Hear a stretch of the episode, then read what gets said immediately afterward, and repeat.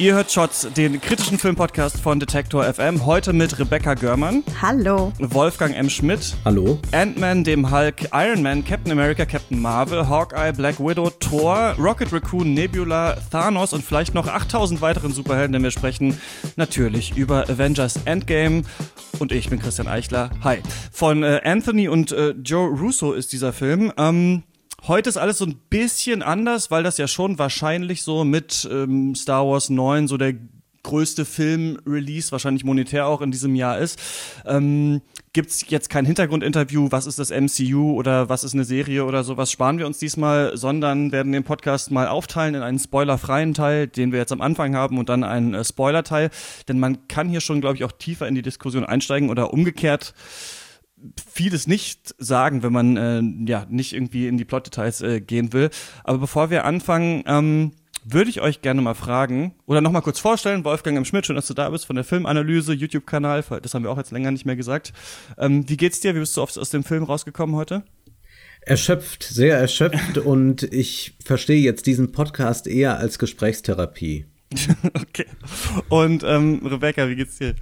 Äh, ja, also ich bin sehr verheult aus dem Kino gekommen und ähm, der Film arbeitet seitdem sehr viel in mir. Genau, du machst äh, verschiedene Podcast-Projekte, unter anderem, nur um das nochmal zu erwähnen, die Kulturpessimistin, dann sehr erfolgreich äh, äh, Früff, Frauen reden über Fußball, ist jetzt auch die erste Folge draußen und ähm, bist, äh, glaube ich, bekennender Marvel-Fan, oder? Ja, das kann man, glaube ich, so sagen. Also nicht schon immer gewesen, sondern so ein bisschen über die Jahre gewachsen und äh, in den letzten Jahren immer mehr an meinem Herzen liegen, diese Filme. Ähm, so ein bisschen in Verknüpfung mit meiner Annäherung an die Figur Tony Stark, den ich extrem spannend aus verschiedensten Winkeln zu analysieren finde. Wann, wann hat das angefangen, würdest du sagen? Also wann dachtest du so, okay, das ist was für mich oder das finde ich äh, interessant? Mm, das hat so ein bisschen angefangen, vielleicht vor, sagen wir, sechs Jahren. Und da aber dann tatsächlich mit dem ersten Iron Man-Film, der ja der erste des MCU war. Also ich habe den dann irgendwie im Heimkino gesehen und war sofort hooked und finde, dass das bis heute einer der besten Superheldinnen-Filme ist, der in den letzten 20 Jahren gemacht wurde. Das ist eigentlich äh, ganz schön spannend, denn ähm, dann, dann passen wir, glaube ich, alle drei ganz gut zusammen in diesem Podcast. Denn bei mir ist es so, dass ich früher mit dieser Spider-Man-Serie aus den 90ern aufgewachsen bin. So von 94 war die, glaube ich, gab es äh, vier Staffeln. Und das ist auch so eine Serie, in, die am Ende in so einem Infinity War-mäßigen Clash äh, endet auf einem fremden Planeten, wo die Fantastischen Vier und alle möglichen Leute mit Spider-Man kämpfen. Und ich habe mir damals so als Kind immer gedacht, oh, wäre das geil, das mal auf der großen Leinwand zu sehen und habe mich total gefreut und auch gefreut, als dann die ersten Superheldenfilme gekommen sind. Und ich bin so peu à peu runtergefallen vom Marvel-Zug, als ich mir dann so dachte, okay, das ist ja wirklich immer dasselbe. So langsam hat mich nicht nur Marvel, sondern auch Disney in seinem Würgegriff und wir kriegen immer das Gleiche gezeigt. Und ähm, deswegen finde ich es ganz interessant, jetzt so drüber zu reden. Und Wolfgang, du hast ja, ich habe mir das nochmal angeguckt, ähm, auch ein äh, Video gemacht, warum Marvel-Filme eine Plage sind. Also du bist eher schon seit jeher kritisch diesem, diesem Universum gegenüber, oder?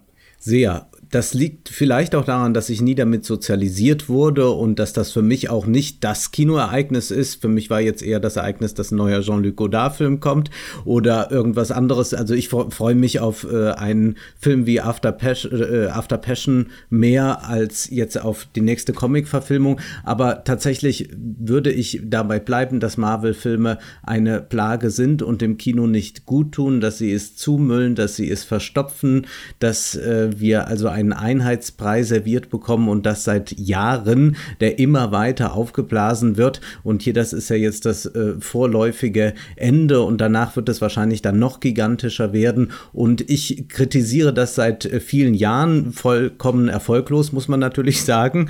ähm, denn diese Filme sind extrem erfolgreich. Auch hier gibt es ja schon wieder Rekordprognosen. Aber tatsächlich gibt es die ein oder andere interessante Marvel-Figur. Ich habe auch nicht unter jedem Marvel-Film gelitten gelitten. Also ich bin jetzt nicht jemand, der grundsätzlich nur sagt, Hilfe, das äh, kann ich mir nicht antun, sondern ich sehe mir auch jeden Film an und hin und wieder, zum Beispiel bei Ant-Man, ähm, hatte ich durchaus meine Freude und äh, auch bei einigen anderen Teilen, allerdings bei den äh, großen Avengers-Filmen, also wo wir dann diese Ensemble-Filme haben, da tatsächlich nie und das hat sich jetzt auch diesmal nicht geändert. Avengers Endgame heißt der neueste Film äh, in dieser äh, Reihe. Du hast es schon gesagt, Rebecca, die hat mit Iron Man ursprünglich mal angefangen. Da gab es verschiedene Phasen. In vielen Filmen wurden einzelne Helden vorgestellt, die dann auch so hießen wie die Filme. Dann gab es immer, hast du auch gerade gesagt, Wolfgang, so kulminierende Filme, in denen alle mal zusammengekommen sind. Und das ist ja auch so der große Selling Point eigentlich des Marvel Cinematic Universes. Denn das muss man, glaube ich, den Machern schon zugute halten. So etwas in diesem Ausmaß haben wir im Kino noch nie gesehen. Also, dass Filme sich so stark gegenseitig zitiert haben, dass sie so eine starke Kontinuität aufgewiesen haben und dann immer wieder eben zusammengekommen sind und wieder auseinander ähm, geflohen sind. Und ähm, in diesem neuesten Film ist es eben so, ach so, wir machen einen spoilerfreien Teil, aber wir müssen, glaube ich, den letzten Film spoilern. Also wer den nicht gesehen hat, äh, der hieß Infinity War, der sollte jetzt ausschalten. Ich, äh, oder die, ich äh, zähle nochmal 5, 4, 3, 2, 1, 0. Ähm, nach Infinity War sind äh, nicht nur viele dieser Avengers, dieser Heldengruppe, die aus unterschiedlichen Superhelden besteht und Heldinnen, ähm, ja quasi verschwunden, vom Bösewicht Thanos ausgelöscht worden, sondern die Hälfte äh, des Universums. Und ähm, diese Helden ja sehen sich jetzt mit der Frage äh, konfrontiert, also die, die noch da sind, ähm, was was können sie tun? Können sie vielleicht ihre äh, Gefährtinnen und Gefährten irgendwie wieder zurückholen? Können sie gegen Thanos noch ein letztes Mal kämpfen? Und ähm, wir sind erstmal konfrontiert mit dieser Schwere, die über allem liegt, mit dieser, ja, so dieser traumatischen Situation, unter der die Helden leiden. Und dann gibt's eben vielleicht einen großen Kampf oder auch etwas anderes. Ohne mehr zu erzählen, würde ich euch äh, gerne mal fragen, wie fandet ihr jetzt äh, diesen diesen Film ist schon so ein bisschen angeklungen, aber ähm, was haltet ihr von Avengers Endgame? Na, wenig überraschend ist das, was man dann zu sehen bekommt. Also es hat ja niemand ernsthaft geglaubt, dass sich jetzt äh, alles immer weiter auflösen wird und dass man am Ende so einen Werner Herzog-Film aller Vater Morgana oder Lektionen in Finsternis zu sehen bekommt, sondern klar ist natürlich, dass man einen narrativen Trick braucht, um natürlich wieder sozusagen anzuknüpfen, um jetzt nicht zu sagen, eigentlich ist mit Infinity War die Sache gelaufen, sondern jetzt muss man eben einen Ausweg aus der Sache finden, den ich für wenig elegant halte, der aber dann irgendwie so funktioniert. Und ich bin eigentlich überrascht, dass, und das ist fast ein Anachronismus, dass wir heute im äh, YouTube-Zeitalter, im, im Zeitalter der kurzen Clips und auch einer ungeheuren Geschwindigkeit in äh, Dialogen, in einem Wortwitz und so, einen solchen solch trägen Film im Kino präsentiert bekommen, der dann auch noch so erfolgreich ist. Also das bekomme ich auch gar nicht so zusammen, denn es ist wirklich ein Film, der äh, lethargisch bleibt, fast über zwei Stunden lang. Also man muss sehen, äh, die erste Stunde werden ja nur mal ähm, Avengers, also Superhelden, wieder rekrutiert und bis die mal alle wieder zusammengesucht sind. Das äh, dauert schon eine Stunde. Und auch die nächste Stunde äh, ist schleppend und dann gibt es natürlich äh, große äh, Sequenzen am Ende, pathetische und der Abspann dauert dann, glaube ich, auch nochmal etwa vier Stunden. Ich bin wirklich überrascht darüber, dass eine solche Langsamkeit, die aber nicht eine künstlerisch anspruchsvolle Langsamkeit ist, sondern eben umkippt in langweilig, dass diese heute an Kinokassen so erfolgreich ist. Wir wissen ja noch gar nicht, ob er jetzt so erfolgreich sein wird zum Zeitpunkt der Aufnahme. Ähm, ich finde gerade die Lethargie extrem spannend an diesem Film. Äh, das ist das, was mir ähm, Sorgen bereitet hat im Vorfeld. Also weil ja auch die Trailer für diesen Film alle sehr düster, von Trauer geprägt waren und so weiter. Und ich finde, ähm, dass sie die, diese Lethargie und diese Trauer, die über dem Universum lag, einfach sehr gut rübergebracht haben und sehr intensiv rübergebracht haben und dass es dafür auch sich lohnt, diese Zeit zu investieren, die sie am Anfang des Films dafür investieren. Und ich finde, gerade an sowas sieht man auch, dass eben nicht ein Marvel-Film ist wie der andere, weil äh, ich kann mich nicht erinnern, dass wir einen ersten Akt wie in diesem Film schon mal vorher hatten im MCU. Aber Rebecca, du als Marvel-Kennerin, langweilt es dich nicht, dass man einen sehr ähnlichen Pointenaufbau hat, wie schon in Infinity War und wie in vielen Marvel-Filmen. Das heißt, es wird unglaublich viel geraunt, sehr pathetisch gesprochen. Also es geht ja immer mindestens um das Universum und dann wird dieses Pathos aufgebaut und wieder ironisch gebrochen durch irgendeinen Sidekick. Das ist immer der exakt gleiche Aufbau und das ziehen die auch hier hundertmal durch. Ich bin überrascht. Äh, die Kollegen rechts und links von mir lachten dann immer auch brav, aber ich muss sagen, das ist doch, äh, das ist ja wirklich immer der eine Arztwitz, den man wieder und wieder erzählt. Also ich wurde heute auf Twitter beschrieben von Leuten, die neben mir saßen im Kino, als äh, sie saßen in der Reihe mit der, die die ganze Zeit so laut gelacht hat. ähm, also da bin ich wahrscheinlich auch die Person, die neben dir gesessen hätte und gelacht hätte. Ich finde, dass das eine der großen Stärken des MCU ist, oder sagen wir zumindest dieses Films und auch einige anderer, dass sie eine gute Balance hinkriegen zwischen extrem emotionalen Momenten und extrem lustigen Momenten und dass es eben nicht so ist, dass die die Tension irgendwie aufgelöst wird durch die Witze, sondern dass ziemlich spürbar ist, diese Witze sind immer nur ein kleines ähm, Aufbäumen in dieser Gesamtstimmung, die wir dort haben. Weil, also ja, ich gehe mit, es gibt sehr viele ähm, so Jokes, gerade auch im ersten Akt, aber ähm, ich finde, dass nie dadurch die, die tragische Stimmung, die über dem Ganzen hängt, äh, abgelöst wird. Ihr habt da viele Punkte schon angesprochen. Das finde ich ganz interessant. Viele Dinge, die auch am Marvel Cinematic Universe ähm, kritisiert werden und die, glaube ich, muss ich ganz ehrlich sagen, auf eine Art Interpretationssache sind und sich auch für mich auf eine Art von Film zu Film unterscheiden. Also ich finde, man kann nicht sagen, hier ist wirklich jeder Film exakt gleich oder der Humor funktioniert in jedem äh, mhm. Film gleich. Ich finde, in manchen Filmen funktioniert es besser oder in manchen funktioniert es schlechter. Und ich finde auf jeden Fall wichtig auch, dass in auch ernsten Filmen Humor drin ist, denn ich habe das selber auch äh, gemerkt, in, zum Beispiel nach Trauerfällen in meiner Familie, haben wir trotzdem immer noch Witze gemacht. Und das ist irgendwie, aber und das ist, glaube ich, so mein Punkt, natürlich nicht immer. Also also nicht während gerade jemand die Beerdigungs-, äh, die Trauerrede gehalten hat, da habe ich keinen blöden Witz gemacht. Und ich finde, hier überschreiten Marvel-Filme oft so eine Grenze, dass man gerade nach dem ersten Avengers-Film, vom ersten zum zweiten war diese Entwicklung ganz stark zu sehen, fand ich. Im ersten Avengers-Film hatte ich immer das Gefühl, der Humor passt und ergibt auch Sinn. Das sind sehr seltsame Charaktere, die kommen zusammen, die machen sich natürlich übereinander lustig, weil die auch sehr große Egos haben. Also meine Lieblingsszene ist eigentlich, als Iron Man im ersten Avengers vor diesem großen ähm, Pult steht, in diesem, in diesem Sh Shuttle da, in diesem großen ähm, Hellcarrier oder wie der heißt, diesem Luftschiff, genau das will ich sagen, und äh, sich ein Auge zuhält und sagt, wie sieht Fury hier irgendwas?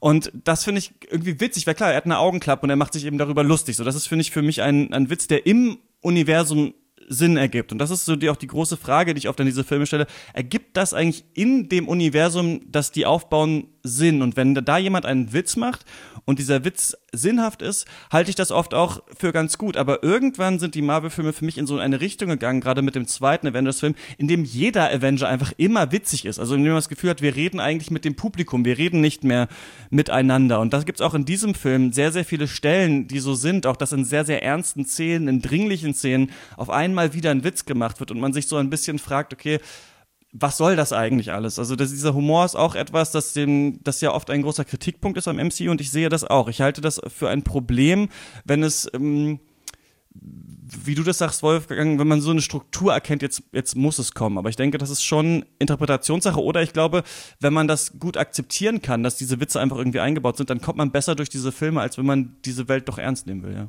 Hm. Äh, das finde ich spannend, dass du sagst, dass du findest, es hat sich vor allem vom ersten bis zum zweiten Avengers-Film, also bis zu Age of Ultron aufgebaut.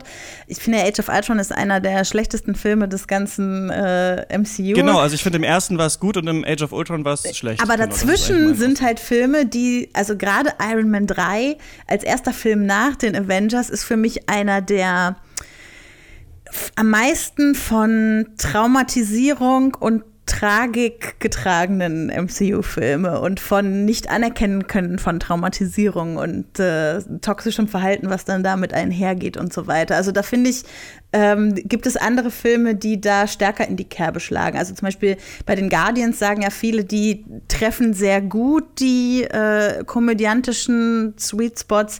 Die sind mir manchmal ein bisschen zu drüber so. Aber ähm, andererseits gibt es auch wieder dort super viele Szenen, wo ich mich kugel vor Lachen so. Also ich bin dann wahrscheinlich eine von denen, die, wie sagtest du, äh, akzeptieren können, dass diese, dass diese Stellen kommen.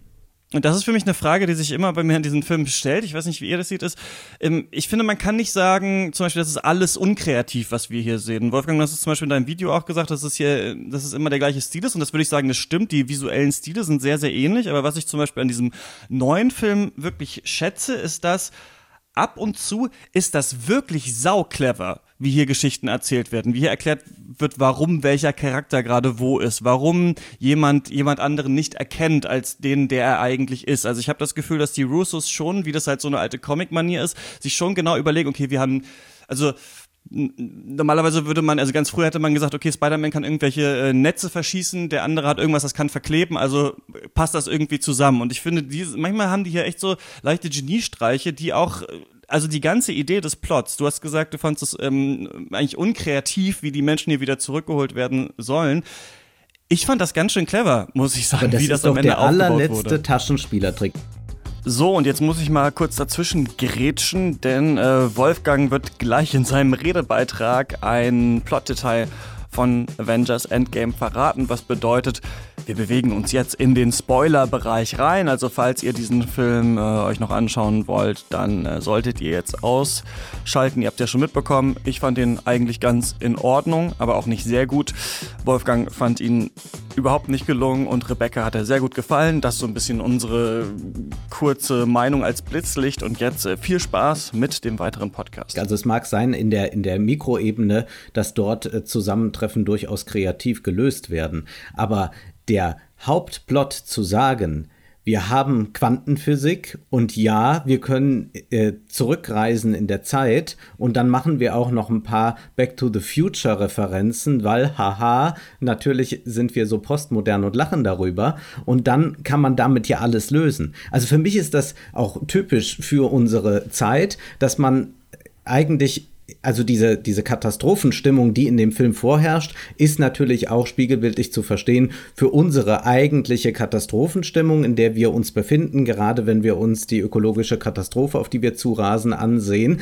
Und das erinnert tatsächlich an solche Silicon Valley-Pioniere wie Elon Musk oder so. Wir versuchen mal irgendwie einen Notausgang aus dem Planeten Erde zu finden, irgendeinem Solutionismus folgend, um dann äh, die ganze Sache noch abzuwenden, anstatt irgendwie nach politischen Lösungen zu suchen, nach anderen äh, äh, Möglichkeiten, wie Gesellschaft äh, äh, gebildet werden kann. Und hier macht man auch, also hier macht man es noch viel schlimmer, hier macht man wirklich einen narrativen Taschenspielertrick, indem man sagt, wir reisen in der Zeit zurück, da äh, machen wir das dann so und so mit den Infinity-Steinen und am Ende äh, können wir dann so äh, Thanos besiegen. Das finde ich wirklich, also da, das, da, das, also ich wüsste, mir fällt gar nicht ein, wie man es hätte billiger lösen können. Ganz kurz, wir sind jetzt schon im Spoiler-Teil, ich sprechen danach so. eine Moderation für davor ein, ähm, weil du jetzt quasi ein, äh, jetzt schon gesagt hast, was, was die genau machen. Ähm, aber dann, dann äh, ist jetzt einfach alles erlaubt, was nicht heißen soll, dass wir jetzt den kompletten Film und jede Szene hier nacherzählen müssen oder sowas, aber nur jetzt müssen wir nicht mehr ähm, so vorsichtig sein. Klar, diese Zeitreisethematik, das war klar und ich höre das auch immer, dass ähm, das ist auch ein großer Kritikpunkt, den es am MCU gibt, dass die Filme nicht konsequent genug sind, dass nicht tatsächlich dann jemand, der tot ist, tatsächlich tot bleibt, obwohl dieser Film uns da ja eines Besseren belehren wird, obwohl das schon interessant ist, mit welchem Bombast dann hier mal einige wenige Charaktere ja. sterben dürfen, muss man ja fast sagen. Also da wird aber wirklich nochmal das komplette Orchester aus dem Graben gescheucht und äh, weiß ich nicht, was, was noch alles. Aber ähm, sie sind ja nicht, also das würde ich wieder sagen, das ist so eine Mikro-Makro-Ebene-Diskussion. Wie kreativ findet man das hier? Dieser Zeitreisetrick, klar, das gebe ich dir. Das ist natürlich ähm, relativ billig. Die Idee aber zu sagen, wir müssen in unsere alten Filme reisen, die wir im MCU schon gemacht haben und uns vorher überlegen, wo sind diese blöden Steine, das finde ich eigentlich so ähm, bescheuert und aber auch selbstbewusst, dass, dass ich das auch feiern kann. Also ich, ich habe das Gefühl, dieser Film ist eigentlich ein Film, der sagt, okay, ihr habt das Marvel Cinematic Universe lange kritisiert, ihr habt gesagt, unsere Filme sind bescheuert, ihr habt gesagt, das funktioniert nicht, das funktioniert nicht, das geht alles nicht zusammen. Ihr seid uns egal, wir machen jetzt einfach weiter, denn wir haben hier unseren eigenen Kosmos geschaffen. Und ich finde das, das einerseits ja total die gruselig. heute. Das genau, ist ja wirklich, ja, das ist, das ist ja genau das, was Octave Manoni sagen würde, je sais bien, mais quand même. Ich weiß, es ist idiotisch, aber ich mache es trotzdem und äh, bin damit auch noch erfolgreich und biete dann nach der einen Stunde Rekrutierung der Superhelden dann eine Stunde lang im Prinzip einen Superheldenfilm Medley an. Das ist wie äh, der Schlagerparade, wenn äh, nochmal alle auftreten dürfen, von Bata Illich bis Katja Epstein. Und das finde ich einfach, äh, ist das ist eigentlich eine Bankrotterklärung für den Film. Also das ist eigentlich nur noch ein, ein Aufkochen von altbekanntem. Hm. Also ja, aber die, ja, einen, einen Punkt würde ich noch ganz gerne klar. machen, weil ich glaube, die, Die Frage ist natürlich auch so ein bisschen, und das, das, schließt für mich da so ein bisschen an, was ist eigentlich der Sinn von Serialität? Dass wir Serialität mhm. im Kino jetzt haben. Ist das etwas Gutes oder ist das etwas Schlechtes? Es kann natürlich etwas Schlechtes sein, indem wir sagen, ja, das ist irgendwie immer das Gleiche. Das ist natürlich aber auch etwas, das wir an Serialität ja schätzen, dass wir die gleichen Charaktere haben, dass ähnliche Probleme immer mal wieder wie in so einer Krimiserie äh, verhandelt werden. Und was eben dieser Film jetzt macht, ist, finde ich, einen Schritt darüber hinausgehen, tatsächlich die Filme im Film zitieren und ist damit wie so eine Art, ja, postmoderne Idee. Wir zitieren jetzt uns selbst und das ist für mich gruselig, aber man kann nicht sagen, dieser Film ist wie alle anderen Marvel-Filme. Alle anderen Marvel-Filme sind in diesem Film vielleicht drin, aber wenn man etwas Neues sehen will, dann ist das auf einer Metaebene schon etwas Neues und das kann man dem Film zugutehalten, finde ich. Hm. Und ich, also genau auf diese Serialität wollte ich auch hinaus, wir, wir können ja diesen Film gar nicht nur als der Film, den er ist, betrachten, sondern er ist ja äh, sowas wie ein Finale. Also viele haben vor dem Film irgendwie gesagt, äh, sie, sie rechnen nicht so richtig damit, dass etwas beendet wird in dem Film, sondern dass es immer darum geht, neue Dinge anzustoßen. Ich finde ehrlich gesagt, der Film hat einen sehr guten Deckel auf die ersten drei Phasen dieses Universums gelegt, besser als es jeder andere ähm, Avengers Assemble Film bisher gemacht hat.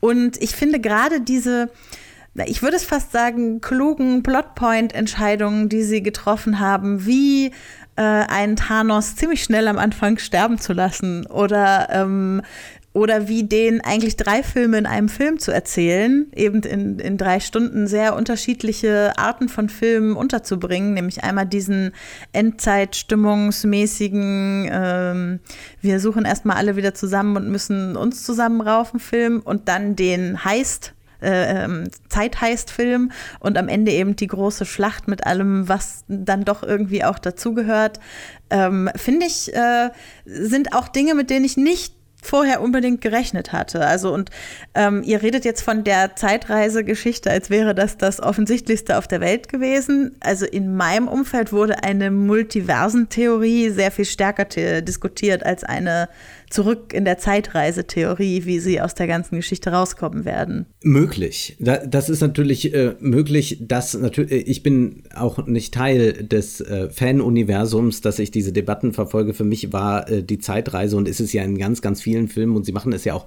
mehrmals sogar kenntlich. Natürlich ein einfacher Trick, um etwas, was man angerichtet hat, am Ende wieder irgendwie hinzubiegen. Viel interessanter wäre ja tatsächlich mit den Tatsachen umzugehen, die Thanos geschaffen hat und dann zu schauen, wie ist damit zu leben. Das wäre ja auch unsere Aufgabe politisch gesehen. Aber ich will ganz kurz beim Politischen bleiben.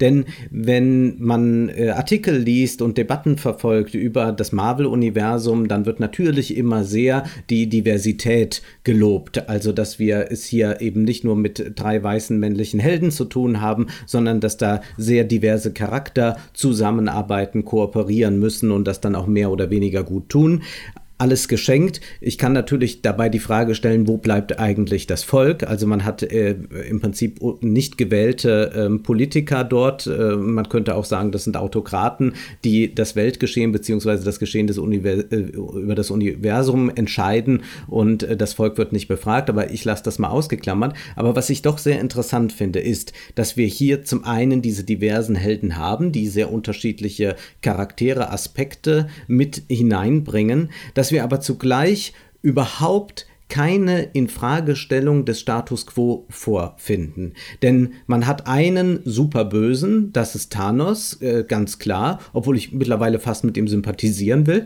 Ähm, man hat diesen einen Bösen und der ist das Problem. Und wenn der weg ist, dann stellt man eigentlich einfach nur den Status quo wieder her und wir sehen dann halt äh, amerikanisches Idyll mit Barbecue und äh, Familien auf der Veranda und herzigen Umarmungen und all das. Also wirklich ein äh, langweiliger Konservatismus, der einen irgendwie eher an die 50er als an 2019 erinnert. Und da muss ich schon fragen, wenn das jetzt alles ist, wenn man sich also nur diesem einen Bösen da, äh, den einen bekämpft, kämpfen muss und dann stellt man den Status quo wieder her, dann muss man eigentlich sagen, sind das in Wahrheit extrem konservative Filme. Oh, ich weiß gar nicht, wo ich anfangen soll. Ähm, ähm, es geht immer innovativer und äh, noch diverser und es gibt auch viel, wo ich sage, da müsste das MCU noch viel eindeutiger sein in der Botschaft, die sie rüberbringen. Aber ich finde, also ich habe heute mit jemandem über diesen Film gesprochen und am Ende haben wir gesagt, irgendwie haben wir das Gefühl, nach diesem Film ist das MCU jetzt an dem Punkt, an dem wir es gerne eigentlich am Anfang schon gehabt hätten, von so ein paar Entwicklungen, die jetzt am Ende angestoßen werden, in der Tatsache, dass wir einen schwarzen Captain America haben nach diesem Film, in der Tatsache, dass wir eine Königin von Asgard haben nach diesem Film, äh, die sagen wir mal, in den Comics ziemlich kennen, bisexuell ist und äh, Hoffnung besteht, dass das auch sich aufs Filmuniversum noch irgendwo übertragen wird. Also ich finde es äh, passieren. Aber das sind doch nur identitätspolitische Zugeständnisse, aber es werden doch diese Figuren nicht eingesetzt, dass sie wirklich einen progressiven Kampf, zum Beispiel gegen soziale Ungleichheit, äh, anstreben. Das ist ja überhaupt gar kein Thema. Wirtschaft kommt ja in diesen Filmen nur in Form, äh, nur bei Tony Stark vor und das ist eben der äh, Der äh, quasi der, der, der Silicon Valley-Herrscher, der äh, sich quasi über die Politik erhebt. Aber all diese. Und bei Black Panther, der nicht umsonst deshalb auch so erfolgreich war, weil er genau solche Fragen aufgeworfen hat. Ja gut, bei Black Panther haben wir eine Abschottungspolitik, die den Reichtum Wakandas äh, äh stützt. Die also, aber ja nicht als das Nonplusultra verkauft wird in das, diesem Film. Ja, aber, aber es ist äh, durchaus ein, ein zartes Plädoyer für die Festung Europa. So wurde das ja auch von rechts gar nicht so falsch rezipiert in meinen Augen. Das, Und das ist, ist eine auch das, vollkommen falsche das, Interpretierung das, dieses Films. Das Problematische an diesem Film, aber ich finde halt, dass äh, diese Dinge alle nicht angesprochen werden und dass der Film sich dann nur kapriziert darauf, dass sozusagen man äh, identitätspolitisch gesehen gesehen vielfältiger ist, aber ansonsten ist man komplett eintönig und äh, gibt dem Ganzen nur einen bunten Anstrich, behält aber eigentlich alles genau so bei, wie es ist. Und man braucht, um das alles beizubehalten, dann eben den absoluten Feind, den schafft man mit Thanos und gegen den sind natürlich alle. Wer ist schon dafür, dass die Hälfte der, der, der, der Weltbevölkerung äh, getötet wird? Also haben wir da einen absoluten Feind und dann können sich alle verbinden unter dem, unter dem äh, äh Motto, ja, äh, wir, wir sind doch eigentlich alle eine große Menschheitsfamilie. Aber das ist natürlich eine, eine, eine Lüge, die eigentlich verschleiert, wo die Sachen sonst noch so im Argen liegen. Also es ist ja nicht nur Menschheit, ne? Es sind ja verschiedenste Planeten und äh, Alienrassen, ja. die sich da auch zusammenschließen. Ist natürlich die Frage, wie, ja, hm, wie viel kann man den Film zugestehen, wie viel Kapitalismuskritik ist möglich in, in so einem Film. Ich denke, dass auch durchaus ja auch ähm, andere politische Bewegungen, also gut, um da jetzt zu tief reinzugehen, aber diese ganze äh, Identitätspolitik versus zum Beispiel Sozialpolitik-Sache ist natürlich die Frage, ob nicht auch die Arbeiterbewegung auch aufgrund von einer Identität irgendwann mal äh, ins Leben gerufen wurde. Also natürlich mhm. ist Identitätspolitik ja an sich nichts ähm, Verwerfliches, aber es stimmt natürlich, wäre es noch interessanter, wenn äh, Marvel-Filme soziale Ungleichheiten ansprechen würden. Es gab ja schon auch Filme, die zum Beispiel den Überwachungsstaat kritisiert haben, die die Frage gestellt haben, so wie viel Überwachung ist überhaupt möglich. Es wird in diesem Film ja aufgegriffen, ne, dass Tony Stark äh, sagt, hätten wir den Überwachungsstaat gehabt, hätten wir Thanos vielleicht besiegen äh, können zum Beispiel. Also es wird aufgegriffen. Ich glaube, ein Problem der Marvel-Filme ist die Zerstückelung. Also, dass wir immer mal sozialpolitische Kommentare in den Filmen haben, aber dass die Marvel-Filme, weil sie so groß sind, weil es so viele sind, auch sehr unlogisch oft sind, also oft nicht richtig zusammenpassen. Da hat sich mal jemand in den einen verliebt und in dem nächsten Film kommt der dann gar nicht mehr vor und weil das dann halt wieder ein anderer Regisseur war und so weiter. Also ich habe das Gefühl, ich weiß nicht, wie das euch geht, aber dass man mit so einem leichten Kopfschmerz eigentlich immer leben muss, wenn man Marvel-Filme guckt, weil die Sachen nicht ganz logisch sind. Das meine ich nicht nur politisch logisch, auch manchmal charakterlich logisch. Da ist vieles im Argen und klar wäre es interessant, wenn diese großen Filme auch interessantere Fragen irgendwann behandeln können. Trotzdem, was ich aber äh, sagen wollte, was ich ganz interessant finde, ist, dass die Russos schon versuchen, alle Konflikte, die es in diesem Film gibt, anhand kon von Konflikten aufzubauen, die die ursprünglichen Avengers so in sich drin tragen. Das ist etwas, was es eigentlich lange nicht mehr so stark gab. Also zum Beispiel die Traumatisierung von äh, Tony Stark kommt hier wieder so ein bisschen durch. Und ich finde, was ich tatsächlich clever finde, ist, dass ähm, ich habe das Gefühl, in so Science-Fiction-Filmen ist es manchmal so, also oder ich fange andersrum an. Wir würden natürlich gerne vielleicht wollen, dass diese Filme komplexere Fragen behand behandeln, größere politische Probleme für uns klären. Aber manchmal, glaube ich, was wir auch wollen, ist, dass eigentlich einfache Gefühle oder einfache Fragen, die wir haben, uns nochmal anders erzählt werden in Filmen. Und das kann der Science-Fiction-Film oft ganz toll. Da findet jemand raus, dass er ein Klon ist. Und das steht dann vielleicht dafür, dass wir Angst vor dem Tod haben zum Beispiel. Aber es wird uns nochmal anders erzählt. Und ich finde, das macht dieser Film Endgame auch in so ein paar wirklich interessanten kleinen Szenen. Also zum Beispiel die Frage, die Tony Stark dann, als diese Zeitreisethematik aufkommt. Und er lebt jetzt aber in einer besseren, also er hat jetzt schon etwas in der neuen Zeit, nämlich seine Tochter, das er nicht verlieren möchte. Das fand ich ein ganz interessantes Problem, das da irgendwie aufgemacht wurde. Oder diese Frage, dass Steve Rogers sich irgendwie entscheidet, wieder in die äh, Vergangenheit zu gehen. Da sind schon so ein paar Charaktermomente drin, die ich echt ganz äh, clever fand, auch emotional und die mich auch so ein bisschen ergriffen haben. Ich weiß nicht, wie das bei euch war. Ich finde, viele von diesen Momenten gab es auch in dem zweiten Akt, wo ja quasi jeder Held, jede Heldin nochmal ein bisschen, also nicht alle, aber viele in ihre eigene Vergangenheit sozusagen zurückgeschickt wurden und quasi konfrontiert wurden mit Entscheidungen, die sie auch in der Vergangenheit getroffen haben und äh, konfrontiert wurden damit nicht die perfekten Superheldinnen zu sein, für die sie sich vielleicht immer gehalten haben, bis Thanos kam. Und ähm, de genau deshalb mag ich auch diesen zweiten Akt so, obwohl ich Story inhärent vielleicht kritisieren würde, dass man sich dafür entschieden hat, jeden in seine eigene Vergangenheit zu schicken, weil es vielleicht klüger gewesen wäre, Nebula nicht unbedingt an den Ort zu schicken, wo sie war und äh, vielleicht auch bei anderen da gewisse Dinge anders gelaufen wären, wenn sie einfach die Teams ein bisschen anders gemischt hätten. Ähm, aber äh, natürlich hat es dafür gesorgt, dass für den größeren Bogen der Geschichte, die erzählt werden sollte, ähm, wir die Helden auch in schwachen Momenten erlebt haben. Ich muss noch einmal provozieren. Ich fühlte mich erinnert an meine Studienzeit, wenn ich vormittags keine Vorlesung hatte, dann habe ich hin und wieder im ZDF diese amerikanische Serie Reich und Schön mir angesehen. Dort stehen sich in der Regel zwei Figuren gegenüber, manchmal kommt noch eine dritte hinzu und äh, die machen sich dann irgendwelche Vorwürfe aus der Vergangenheit oder äh, gestehen sich erneut ihre Liebe und eigentlich passiert überhaupt nichts. Es passiert doch, es geschieht doch alles schön in Innenräumen Räumen und es sind immer ganz getragene Dialoge und an diese fühlte ich mich hier erinnert. Wenn man nicht wirklich mit diesen Figuren mitfiebert, sich mit ihnen stark identifiziert, wie das ja auch bei Seifenopern wie Reich und Schön gewünscht ist, dann schaut man sich das an, schüttelt mit dem Kopf und vergisst sofort, was man gesehen hat. Ich wäre schon jetzt kaum noch in der Lage, einzelne Dialoge irgendwie wiederzugeben, also gar nicht jetzt äh, wortgetreu, sondern dass ich gar nicht mehr weiß, worüber gesprochen wird. Es ist einem auf eine bemerkenswerte Weise egal, wenn man nicht tatsächlich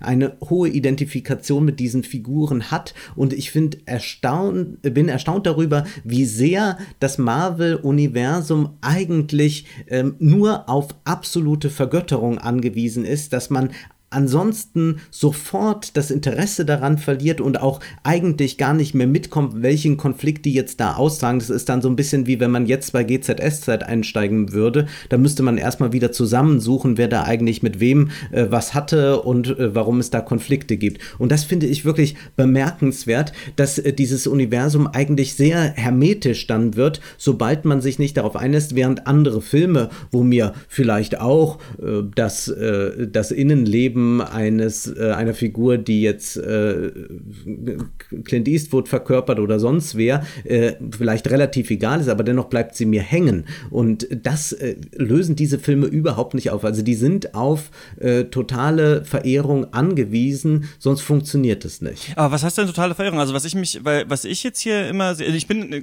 kein Verfechter des MCUs, ne, aber es gibt so zwei Kritikpunkte, die ich immer wieder beim MCU höre und so ein bisschen kann man, glaube ich, nicht beide anbringen. Also man kann, glaube ich, nicht äh, einmal sagen, ähm, alle Filme sind gleich, aber auch jeder Film muss aus sich selbst heraus komplett verständlich sein. Also da, entweder haben wir eine Serialität und dann sind die Charaktere eben aus anderen Filmen bekannt und deswegen darf man sich dann auch auf andere Filme irgendwie beziehen und daraus kriegen wir vielleicht etwas Neues oder wir haben das nicht und machen eben immer die selbsterklärlichen gleichen Filme, die dann jeder verstehen kann. Aber ich glaube, also um jetzt äh, kennst Nein, ich finde, das du kannst ja nicht sagen, jeder Film ist gleich, aber auch jeder Film muss eigentlich aus sich selbst verständlich sein. Äh, jeder Film muss aus sich selbstverständlich sein, äh, dass er interessant ist zu schauen, dass man nicht äh, Vorarbeit nochmal leisten muss. Wenn man jetzt die, die Filme hat man ja als normaler Kinogänger Jahr für Jahr dann eben gesehen. Aber ich bin jetzt nicht bereit, mir nochmal diese ganzen Filme kurz vorher alle anzusehen, um dann äh, wieder einsteigen zu können. Und das bei einem elegant erzählten Film müsste man das auch eigentlich nicht, sondern da stellt sich das sehr schnell wieder ein. Man kann auf lange Strecke erzählen, ohne dass man äh, das Publikum langweilt und äh, mit irgendwelchen Details belästigt. Also ich erinnere nur an äh, eine meiner Lieblingsopern, zum Beispiel Wagners Ring. Ja, äh, immerhin 14 Stunden, 16 Stunden, je nach Dirigat. Und der schafft es natürlich erstmal eigenständige Werke zu machen. Man kann alle vier eigenständig hören und zugleich erzählt er eine ganz große Geschichte, die aber sich eben nicht so sehr verästelt in diesen ganzen äh, Seifenopernsträngen und der hat noch da ein Problem und, und der mit der Mutter und der fühlte sich immer zurückgesetzt und dies und das. Also ich glaube, das ist auch auch ein Ausdruck unserer Zeit, dass man halt permanent mit diesen äh, fürchterlichen Privatismen äh, genervt wird und man es aber eigentlich mit Superhelden zu tun hat. Und das ist auch äh, für mich also ganz grausam. Also, dass man, dass, dass ich äh, zum einen dort äh, Menschen vor mir habe oder Figuren vor mir habe mit äh, übermenschlichen Kräften und zugleich mit allerweltsproblemchen, die, die kann man ja auch haben, wenn man irgendwelche äh, Bekannte anruft, bei denen man sich aus gutem Grund schon lange nicht mehr gemeldet hat. Gibt es Filme, die sich nicht um Allerweltsprobleme drehen, frage ich. Also in jedem Film, oh ja. egal, in, egal welchen Film wir gucken, es wird immer auch äh, das die, die, die Gesamtproblematik der Welt, in der wir leben, irgendwie eine Rolle darin spielen. Äh, also da das bin ich überzeugt ich auch wichtig. von. Und äh, dementsprechend wäre es doch gerade langweilig, wenn wir Superheldinnen hätten, die nicht auch profane Probleme hätten. Also dann wären sie doch wirklich keine spannenden Charaktere zu erzählen. Ich glaube, etwas mehr Flat Characters würden dem Marvel-Universum gut finden, äh, gut tun, um wieder die tatsächlich großen und systemischen Fragen zu stellen und nicht immer äh, eine halbe Stunde lang private Kämpfe austragen und dann sagt man, gut, hilft jetzt alles nichts, wir müssen uns jetzt mal wieder zusammenschließen, weil wir haben ja noch diesen einen Endgegner zu bekämpfen. Mir wäre es interessanter, und das ist übrigens in der Tony Stark-Reihe ja durchaus auch vertreten, dass dort gesellschaftliche äh, Positionen Diskussionen stattfinden und nicht nur private Anliegen, weil ich äh, muss wirklich sagen, es ist zum Teil eine regelrechte Tyrannei von privaten Problemen, die man da erfahren muss. Und das ist tatsächlich nicht in allen Filmen so. Das ist auch zum Beispiel in der Batman-Reihe nicht so. Natürlich hat er auch ein äh, Privatleben und hat auch ein Schicksal äh, zu meistern, aber äh, in der Nolan-Reihe zumindest ist es nicht so, dass äh, das permanent das große Thema ist, sondern da geht es auch um die großen Systemfragen, die natürlich Nolan dann dann auf seine äh, liberal-amerikanische Weise beantwortet. Aber das ist ja sehr transparent. Aber gerade die Tatsache, dass ich jemanden wie Tony Stark über so viele Jahre jetzt kennengelernt habe und wahrscheinlich, ich äh, schätze jetzt mal 80 Prozent der Entscheidungen, die er so trifft, kritisieren würde. Und äh, wenn ich ihn treffen würde, mit ihm darüber diskutieren würde, dass er da ziemlich einen Mist verzapft hat. Gerade das äh, macht es doch so spannend nachzuvollziehen, woher das kommt in dieser Figur. Also und deshalb kann ich nicht verstehen, wie man nicht wollen kann, dass die Figuren aus sich heraus logische, erklärbare Entscheidungen treffen, die mit ihnen und ihren Charakteren und ihren Erlebnissen zu tun haben, weil dann brauche ich wirklich keine Filmserie erzählen, in der sich Charaktere auch weiterentwickeln. Dann kann ich wirklich sagen, okay, ich mache ein Universum, in dem ich einen Film nach den anderen klatsche. Aber gerade diese Verwobenheit der Filme macht das Ganze ja so ein bisschen aus, dass ich nicht Iron Man 3 gucken kann, ohne zu wissen, was vorher in Avengers passiert ist. Das habe ich nicht ganz so gesehen. Also ich glaube, auch als ich darüber nachgedacht habe, was kann Serialität uns bieten, ist, glaube ich, auch eine Sache Charaktertiefe tatsächlich. Also dass wir tatsächlich verstehen können, wie ja. Personen handeln, dass wir nicht nur einen einzigen äh, Film sehen, sondern dass wir Personen wie, weiß ich nicht, Walter White dann über mehrere Staffeln beobachten und auch sehen, wie sie sich verändern. Wir können uns damit identifizieren oder eben gerade nicht oder verstehen vielleicht im besten Fall, wie jemand zu einer Person werden kann, die wir verabscheuen. Ich würde sagen, dass es eher ein Schwachpunkt ist des MCU, dass das eigentlich oft nicht wirklich passiert, sondern ja in den meisten Filmen immer noch mal ein großer Konflikt aufgebaut wird und eben die Charaktere eben nicht miteinander reden und dann sind zweimal verliebt und dann auf einmal ähm, kennen die sich kaum, hat man so das Gefühl, jetzt zum Beispiel mit dem Arc von ähm, Black Widow. Also das hatte ich da, habe ich da eher nicht so gesehen. Andere Sache wäre auch thematische Tiefe, Tiefe bekommen die auch dadurch nicht. Also die bekommen keine Tiefe, nur dass äh, da kein Missverständnis äh, auf, aufkommt. Die äh, beschäftigen sich zwar ständig mit dieser privaten Seite und der Film bildet das äh, auf lange Strecken ab, aber es wird immer so eben angeheftet. Ja, da gab es damals diesen einen Konflikt doch mit dem und dem und da fühltest du dich so und so. Aber das ist alles so angeheftet. Das ist wie in diesen schlechten Dramen, wenn man irgendwie einen Jungen zeigen will, dem es nicht so gut geht in der Pubertät, da muss man immer dazu erzählen, dass die Eltern bei einem Autounfall gestorben sind, damit er damit irgendwie tragische Tiefe bekommt, was natürlich Quatsch ist. Und äh, ein bisschen so nach diesem Reißbrettverfahren funktioniert das auch bei den Marvel-Figuren. Das ist eben auch nicht vergleichbar dann mit äh, einer Figur wie in Breaking Bad zum Beispiel, wo äh, sehr viel subtiler daran gegangen wird. Also wir sind hier auch nicht auf der Höhe eines äh, Well-Made Plays von äh, Tennessee Williams oder so. Überhaupt nicht. Das ist wirklich angeheftet. Und deswegen äh, erscheinen uns viele Figuren so ungeheuer rätselhaft, aber dieses Enigmatische liegt nur daran, dass die tatsächlich aus diesen äh, küchenpsychologischen Versatzstücken zusammengebaut sind, auf die dann immer wieder rekurriert wird in den anderen Filmen und wer da nicht wirklich am Ball bleibt und sich am besten viele Notizen macht, der verliert den Überblick. Ja, ich würde da ich würde nicht sagen, dass es immer so ist. Ich, ich finde zum Beispiel, dass in, in diesem Film schon so ein paar Charaktereigenschaften aufgebaut werden, die interessant sind, ein paar Geschichten zu Ende erzählt werden. Das gibt es hier schon. Ich finde, das gibt es aber nicht im ganzen Marvel Cinematic Universe. Und für mich ist das eben ein großer, äh, zerstückelter Brei an ganz unterschiedlichen Filmen, ganz unterschiedlichen Szenen, die unterschiedliche Qualitäten haben. Und ich teile viele Kritikpunkte auch, ähm, die du angebracht hast. Ich will das nur noch mal kurz sagen, damit wir so ein bisschen uns Richtung Ende jetzt ähm, mal bewegen. Ähm, du hast vorhin gesagt, du warst an äh, Reich und Schön erinnert und nicht nur aufgrund der Historie, die die Charaktere haben, habe ich mir das bei einer aktuellen Folge Game of Thrones gedacht, ohne da irgendwas spoilern zu wollen, in der auch einfach viele Charaktere nur in Räumen miteinander sitzen und äh, mittlerweile sehr schlechte Dialoge sich um die Ohren hauen. Und das ist für mich auch ein großes Problem des Marvel Cinematic Universes. In diesem Film ist oft sehr wenig Bewegung drin, obwohl eigentlich so viel passieren soll. Denn ganz oft kommen Charaktere zusammen in einen Raum, oft ist es ein Greenscreen, da ist dann vielleicht auch nicht so viel Platz und erzählen sich so ein bisschen den Film. Was machen wir gleich? Wo gehen wir hin? Aha, was ist der Plan? Ach ja, wir müssen ja nach da drüben und so weiter. Und auch dieser Film ist voll davon. Also ich finde dieser Zwischenteil, der in seiner Idee ganz clever ist, ist sehr starr und wird dann immer versucht, mit so ein bisschen Humor aufzulockern. Das hat mich hier ein bisschen genervt. Und das andere ist, dass dann, wenn Bewegung drin ist, dann ist das immer so ein eine äh, orgasmatische Megaschlacht, die da am Ende irgendwie passiert. Und das ist in diesem Film ja fast auf die Spitze getrieben. Also wie ich als Kind irgendwie alle meine Actionfiguren mal zusammengestellt habe und dann haben die alle gegeneinander gekämpft. So ist es ja auch hier. Und ich wollte das ja auch als Kind immer sehen. Aber langsam denke ich mir auch so ein bisschen, okay, es ist auch schon sehr übertrieben. Man weiß nicht genau, wer läuft gerade wo lang und was passiert hier ja. eigentlich. Also ähm, ich, ich sag mal so, ein guter also gutes Regie-Team im MCU schafft es dann trotzdem zu versuchen, mit diesen ganzen Vorlagen etwas zu machen. Dadurch, dass es eben zum Beispiel diesen Handschuh gibt, den alle brauchen, ist der klassische MacGuffin, aber dadurch, also man versteht ja nicht mehr, wer hier wem überlegen ist und wer was kann. Der eine schießt Blitze, der andere äh, schießt rotes Zeug. Man weiß ja gar nicht mehr, wer hier überhaupt etwas machen kann. Dadurch ist ja in der Action auch schwer irgendwie zu folgen,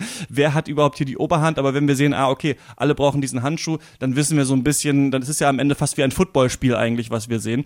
Ähm, das funktioniert dann schon so ein bisschen. Also ich finde, es kommt immer so ein bisschen auf die Regisseure an und in diesem Film ist schon was zu holen, aber man muss sich eben auf diese Marvel-Welt und diese Charaktere und diese Erzähltechniken einlassen können. Ich glaube, wenn man sich da tief einlassen kann und gleichzeitig immer den Kopf ausschaltet, wenn irgendwas unlogisch ist, dann kann man hier auch Kreativität finden und auch Witz finden. Aber es geht nicht so einfach, finde ich. Und deswegen ähm, habe ich auch schon ein Problem auch mit diesem Film. Ja also ich, ähm, ich frage mich, was das Problem damit ist, es in dem finalen Film einer großen Staffel oder drei großer Staffeln, nenne ich es mal, am Ende über die Spitze vielleicht sogar noch so ein bisschen drüber zu treiben. Also es ist doch klar, dass der größte Kampf, den wir in diesem Film bis jetzt gesehen haben, in diesem letzten Film stattfinden muss. Und damit meine ich nicht letzten Film des MCU, sondern letzten Film dieses Handlungsstrangs, den wir bis hierhin mitverfolgt haben. Es ist doch klar, dass auf ganz viel nochmal eins oben drauf gesetzt werden muss.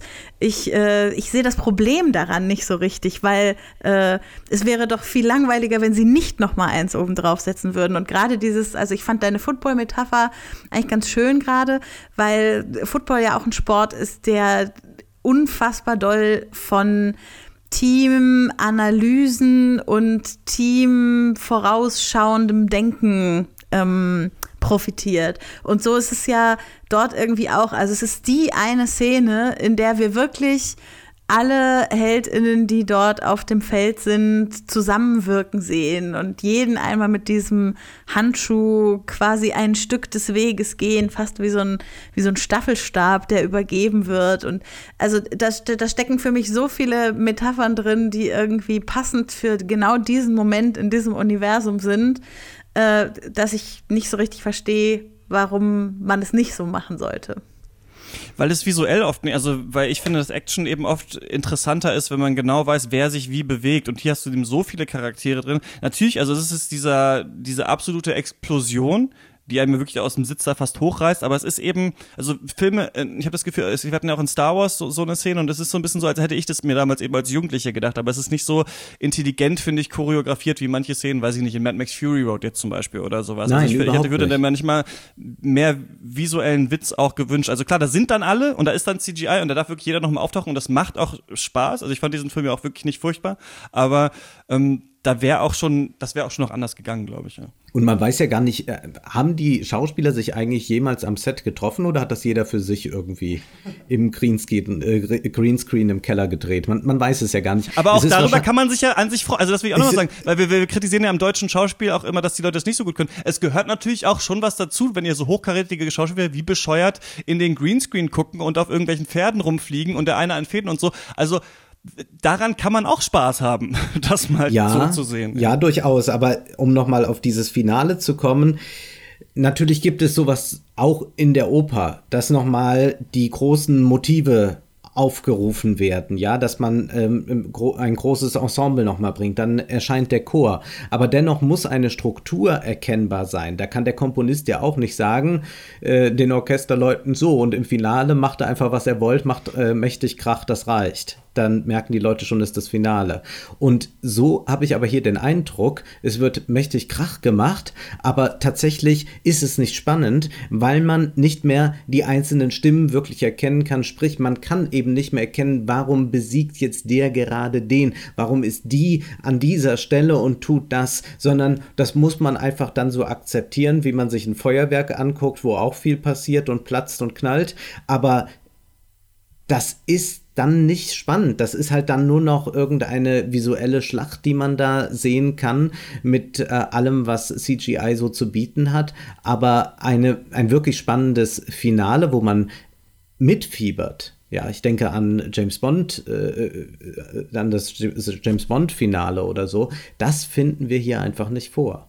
Du sprichst da was Schönes an, auf das ich auch noch zuletzt äh, mit euch kommen wollte, denn ähm ich möchte das mal so ein bisschen Franchise-Angst oder Unwohlsein nennen. Und das ist etwas, ich musste da in letzter Zeit immer in Verbindung witzigerweise mit Fridays for Future dran denken, wo jetzt die jungen Leute kommen und sagen, ey, was habt ihr eigentlich in puncto Klimaschutz gemacht in der letzten Zeit? Und ich bin jetzt ja auch 30 und ich habe jetzt auch mich in die letzten zehn Jahre nicht sonderlich dafür eingesetzt. Und so ein bisschen meiner Generation, den Millennials, aber natürlich auch den Älteren so ein bisschen den Spiegel vorhalten und fragen, was habt ihr eigentlich gemacht? Und ich frage mich manchmal, wenn irgendwann meine Kinder kommen und sagen, was habt ihr eigentlich popkulturell so gemacht im Kino früher? Dann sage ich irgendwie, ja, wir haben einfach nochmal alles aus den 80ern nochmal verfilmt. Wir haben irgendwie die ganzen, also Comics sind natürlich älter, aber wir haben die Comics genommen, wir haben Star Wars nochmal sechsmal verfilmt, wir haben noch die Spin-offs gemacht, wir haben noch die Serie gemacht und so weiter. Und so langsam komme ich an so einen Punkt, an dem ich so das Gefühl habe, wir haben das doch, also wir haben doch jetzt schon neun Star Wars Filme gemacht. Vielleicht muss es jetzt nicht noch eine Serie geben und noch eine Trilogie. Also wer soll das eigentlich alles gucken? Wo soll das eigentlich alles hingehen? Und witzigerweise finde ich ja, dass das perfekte Franchise natürlich nicht Star Wars oder Marvel ist, sondern James Bond. Die haben ja schon relativ früh gerafft, dass es nicht mal mehr am Schauspieler hängt. Also James Bond, die Marke James Bond ist ja für immer fortführbar, egal ob die Schauspieler sterben oder wer das macht. Und so viel oder vielleicht auch wenig, aber ein bisschen ich die Marvel Cinematic Universe abgewinnen kann, habe ich doch immer gleichzeitig dieses Gefühl dabei, das wird immer größer und es erdrückt mich eigentlich in seinem Spaß. Und vor allem haben wir ja witzigerweise gleichzeitig, also während die ganzen Avengers alle zusammenkommen, alle ein großes Team werden, kauft Disney ja weiter Franchises auf. Nicht nur Lucasfilm mit Star Wars und assembled das bei sich, sondern jetzt auch Fox und packt das alles auf seine Streaming-Plattform drauf. Und deswegen finde ich schon, dass so ein bisschen diese Avengers auch sinnbildlich stehen für diesen Megakonzern, der immer größer wird. Und das ähm, ja, löst in mir doch auch ein Unbehagen aus, wenn ich diese Sachen sehe. Wie ist das Und wir brauchen einen Thanos. Ein, Medi ein, ein, der gegen Disney ankämpft. Ja, ich weiß nicht, wo er ist, aber sollte er irgendwo sein. Ich bin auf seiner Seite. Und das, was du sagst, ist absolut richtig. Und genau das wird man den Kindern einmal erzählen. Und weißt du, wer das schon vorausgesagt hatte? Es war Jean Baudrillard, der 1990 einen Aufsatz veröffentlichte, der, der, der hieß, das Jahr 2000 findet nicht statt, weil er schon damit rechnete, dass wir ewig immer nur noch recyceln werden und nur noch Revivals feiern würden und alles noch einmal durch die Mühle drehen, was wir schon hatten. Und so werden wir niemals im Jahr 2000, also in der Zukunft, ankommen. Und ich habe habe auch den Eindruck, dass wir da nicht angekommen sind, sondern dass das eigentlich seit den 90ern so weitergeht und immer, immer größer wird. Baudrillard sagt, das System wird dann nicht explodieren, sondern implodieren. Ich warte darauf, dass das bei Marvel passiert, aber vielleicht braucht man wirklich einen entsprechenden Gegner, wo auch immer er ist.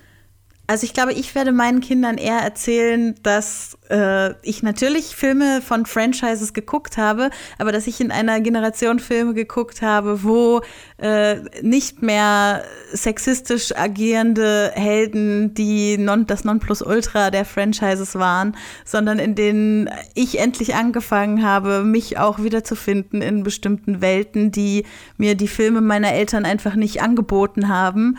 Und äh, dann ist das halt in einem Franchise passiert und natürlich, also ich, ich wäre wahrscheinlich blöd, wenn ich nicht auch kritisieren würde, dass, dass sich alles um einige große Player herum äh, stapelt und ja auch die KinobetreiberInnen damit äh, oft genug zu kämpfen haben, was sie von Disney und so weiter für ähm, Auflagen bekommen, wenn sie Filme zeigen. Äh, natürlich sind da überall kritische Sachen dran, aber ich finde, um auch nochmal zum Anfang des Ganzen zu kommen, äh, ein, ein Endfilm einer solchen Saga zu haben, der so viel über kritische Männlichkeit erzählt wie dieser Film, das hätte es einfach bei Franchises vor 30 Jahren noch nicht so gegeben. Und das ist dann eben die Errungenschaft, an der ich mich erfreue, immer im kritischen Begleiten der Umstände. Was sagt der Film über Männlichkeit?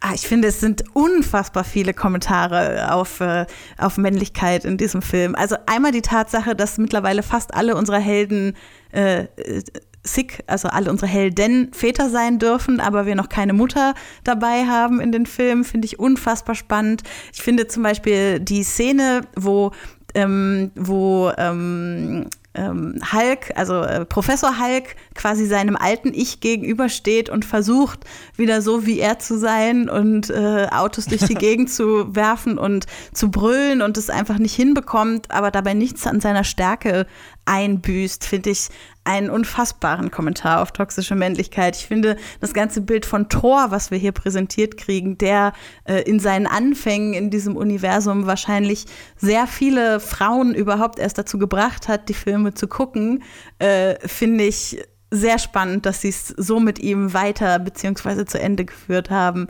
Also ich, äh, ich finde, Tony Stark ist eine einzelne Metapher auf äh, den Begriff toxische Männlichkeit, seit es ihn gibt.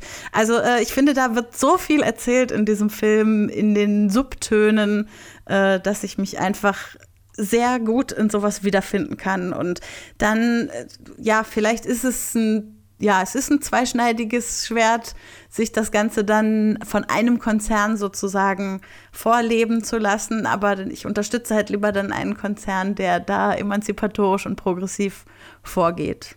Gut, damit geht hier die ähm, vielleicht längste Folge Shots, oh Gott, jetzt zu diesem Film zu Ende, aber ich stelle euch trotzdem die Frage, die wir bis jetzt immer äh, am Ende stellen. Und zwar fange ich mit dir an, Wolfgang. Wir können uns das wahrscheinlich noch gar nicht denken, aber sollte man äh, Avengers Endgame gesehen haben? Nein. Man sollte sich die Zeit sparen, man sollte sich eingestehen, dass es eine unglaubliche äh, Zeitverschwendung nicht nur ist, sondern auch eine äh, Verschwendung an äh, allem, was im Kino hätte sein können und was nicht stattfinden kann, weil diese Filme die Leinwände dominieren werden jetzt für die nächsten Wochen.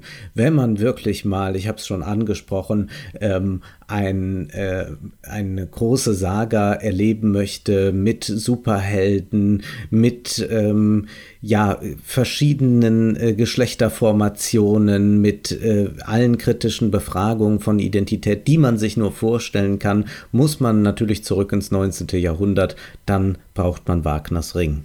Wie ist das bei dir, Rebecca? ich finde, niemand muss diesen Film gesehen haben. Ich finde auch, äh, so viele Leute, die sich echauffieren über das MCU, müssten es ja einfach nicht gucken, wenn es nicht ihre Art von Filme ist. Ich finde, jede und jeder, die sich äh, Superheldinnenfilme sehr gerne angucken, die dem Genre etwas abgewinnen können und die das MCU schon eine Weile verfolgen, die müssen diesen Film gesehen haben, weil er alle Fäden gut zusammenbringt und weil er äh, es schafft, uns hoffnungsvoll in die weiteren Phasen des MCU zu entlassen. Ich finde auch, man äh, kann sich diesen Film äh, schon anschauen, weil er einige Sachen besser macht, finde ich, als andere Marvel-Filme. Es gibt hier ein tatsächliches Ende zu vielen Geschichten, die erzählt werden. Ich finde, auf narrativer Ebene werden hier schon neue Wege ausprobiert. Das ist fast postmodern so zu erzählen, seine eigenen Filme im Film zu zitieren, finde ich schon irgendwie interessant, das so zu gehen. Ich finde, der Film ist in vielen kleinen Teilen doch einigermaßen clever, auch äh, kreativ, nimmt seine Charaktere und sein Universum ernst wenn man aber äh, damit klarkommen kann, dass er es eben in manchen Teilen auch gar nicht macht und nicht funktioniert und man mit einem leichten Kopfschmerz da rausrennt. Also ich würde auch sagen, man muss schon eine Affinität haben zu diesem äh, Film. Ich denke aber nicht, dass man, ähm, hört man ja auch manchmal, es ist ja oft so bei so Kommentaren, ja, wenn, wenn ihr die Sachen so viel kritisiert, warum schaut ihr die überhaupt an? Aber das ist natürlich auch das Leben der Kritikerinnen und Kritiker, dass wir natürlich auch die Sachen uns anschauen, die äh, schlecht sind, um dann äh, davor zu warnen. Aber ich würde sagen, das ist schon einer, finde ich, der vielleicht so vier Filme im MCU Den man sich anschauen kann, einfach weil er doch so anders und seltsam ist und doch nicht das äh, Gleiche, obwohl hier viel Gleiches nochmal äh, zitiert wird. Also ich war auf jeden Fall äh, überrascht von diesem Film. Vielen Dank, dass ihr beide so lange mit mir über diesen Film geredet habt. Ich fand, es war doch eine sehr äh, interessante Diskussion, in der wir viele angesprochen haben. Dankeschön. Sehr gern. Es war mir eine Freude. Und in der nächsten Folge sprechen wir über den äh, japanischen Horrorfilm One Cut of the Dead. Äh, darauf könnt ihr uns freuen. Wenn ihr äh, Meinung habt zu diesem Film, schreibt mir gerne shots at detector.fm. Ansonsten viel Spaß im Kino und viel Spaß beim Stream. Bis zum nächsten Mal. Tschüss. Ciao. Tschüss.